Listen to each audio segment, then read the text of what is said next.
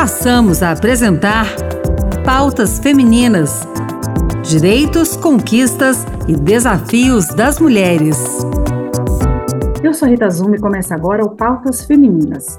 Vamos conversar com Cris Anata, pesquisadora sobre inovação social e equidade de gênero, sobre a nova lei de igualdade salarial. Cris, obrigada por conversar com a gente. Obrigada, Rita, pelo convite. Como pesquisadora de inovação social e equidade de gênero, você já percebeu alguma mudança nas empresas com a nova lei de igualdade salarial? Eu observei que as empresas, elas estão começando a compreender essa importância da lei, porque a lei é muito nova, né? Agora as empresas estão tomando consciência da importância dessa lei para a igualdade salarial e não só a igualdade salarial, mas também oportunidades, porque uma coisa não desvincula a outra, tá? Então a gente tem que falar dessa igualdade salarial, essa oportunidade que a empresa dá para as pessoas.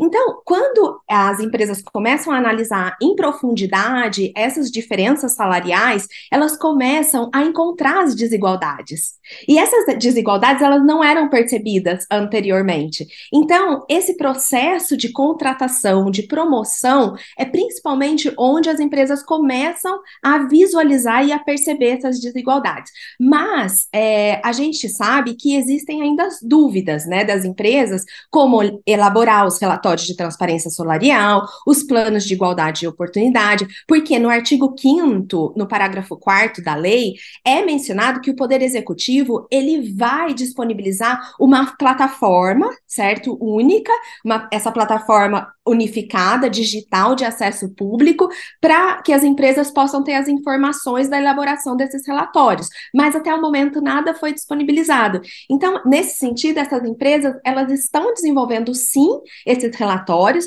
mas de maneiras diferentes, porque não existe um padrão informado pelo governo. Então, essas informações na Espanha, elas realmente estão dentro de uma plataforma, mas no Brasil a gente ainda não tem. Então, tem esses desafios para essas empresas em relação a realmente a organização e a instrumentalização dessas medidas que foram instituídas. Quanto tempo você acha que vai levar para o Brasil conseguir se adaptar a essa nova lei? A lei mesmo, ela estabeleceu seis meses, porque os relatórios eles são semestrais.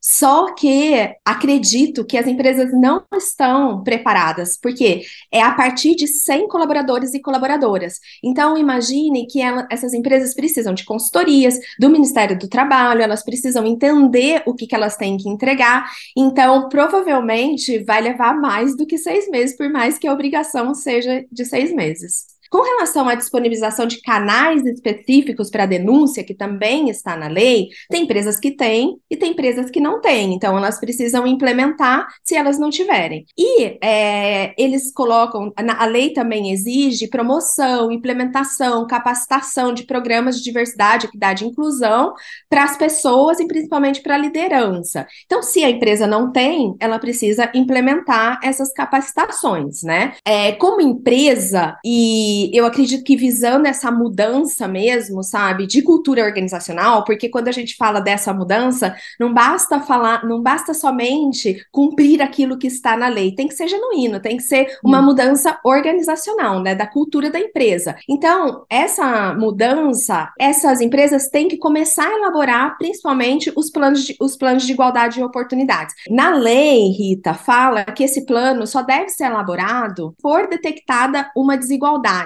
no entanto, se a, se a empresa ela quer ter um aspecto reputacional mais é, diverso também, mostrar as relações de compliance da empresa, o que, que a empresa está fazendo, não está fazendo, e também olhar para as pessoas dentro da empresa, promovê-las de acordo com critérios é, não só estabelecidos na lei, mas estabelecidos por, pelos seus departamentos de recursos humanos, que, in, que incluam mulheres não só na contratação, mas também na promoção e nessa oportunidade, não deixando de lado a interseccionalidade de raça raça, de orientação sexual, de classe social e tudo isso, eu acredito que as empresas elas têm que sim ser proativas e iniciar os seus planos de igualdade e oportunidades. Como saber se as empresas realmente estão cumprindo essa legislação? Quem vai fiscalizar o Ministério do Trabalho? Lá no artigo 6 da lei, fala que será estabelecido por um ato né, do Poder Executivo um protocolo de fiscalização contra essa discriminação salarial, né? E esses critérios remuneratórios é, instituídos pela empresa, mas até o momento esse protocolo ele não foi divulgado. Eu conheço empresas que já receberam notificação para cumprimento da entrega dos relatórios de transparência salarial, mesmo sem o protocolo definido. Então, penso que as empresas elas precisam realmente fazer esse relatório.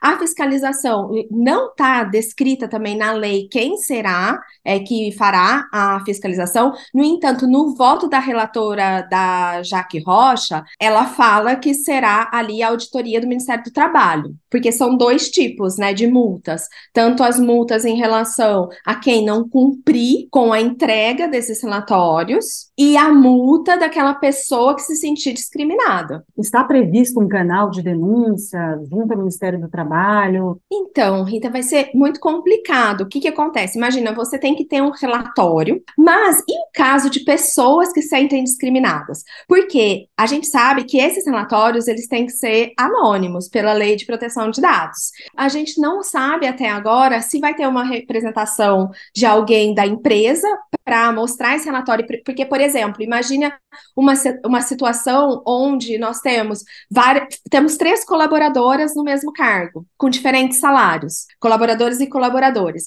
ela precisa demonstrar, por exemplo, imagina se você é, ganha 10 mil, a outra pessoa ganha 10 mil e a outra pessoa ganha 20 mil. Então tá lá que é 20, que deu 40 mil. Só que eu ganho 10 mil, então tem gente ganhando mais do que eu. No entanto, eu não vou saber o nome daquela pessoa, mas eu vou poder fazer o cálculo. Mas eu preciso ter acesso a esse relatório. Mas esse relatório ele não vai ser publicado para todas as pessoas. Ele deve ser publicado, no entanto, quem poderá analisá-lo e mostrar para aquela pessoa que, que entende que está sofrendo essa discriminação é uma representante é, legal da empresa que possa fazer isso, ou o sindicato. E o interessante de tudo isso, Rita, é que, assim, muitas empresas falam assim: ah, não temos discriminação por salário entre mulheres e homens. Só que na hora que elas começam a analisar as questões que são não salariais, mas, por exemplo, comissões, é, pagamentos por, por extras, promoções e tudo isso,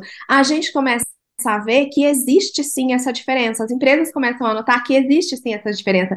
E principalmente na contratação, porque muitas empresas contratam as mulheres, elas têm um, um range de contratação ali que elas podem utilizar, principalmente nas empresas de tecnologia. O que, que acontece?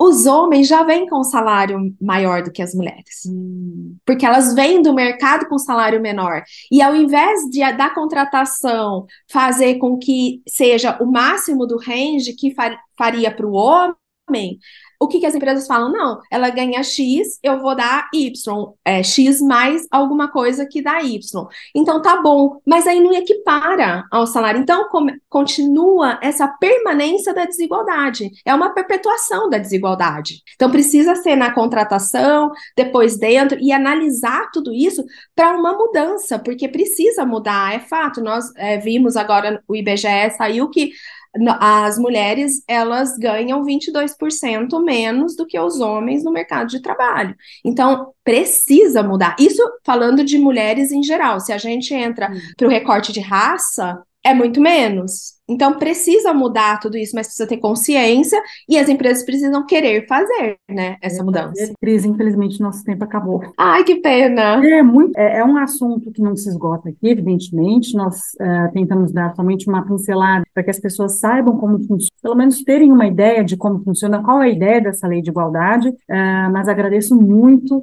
pela sua participação.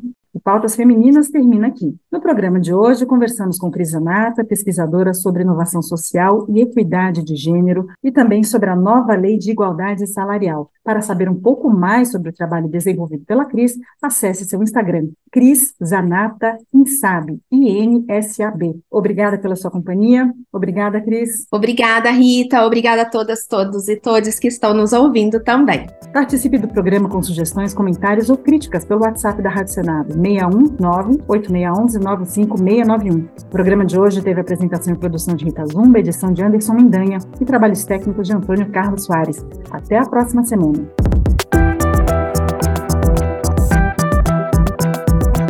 Acabamos de apresentar Pautas Femininas. Direitos, conquistas e desafios das mulheres.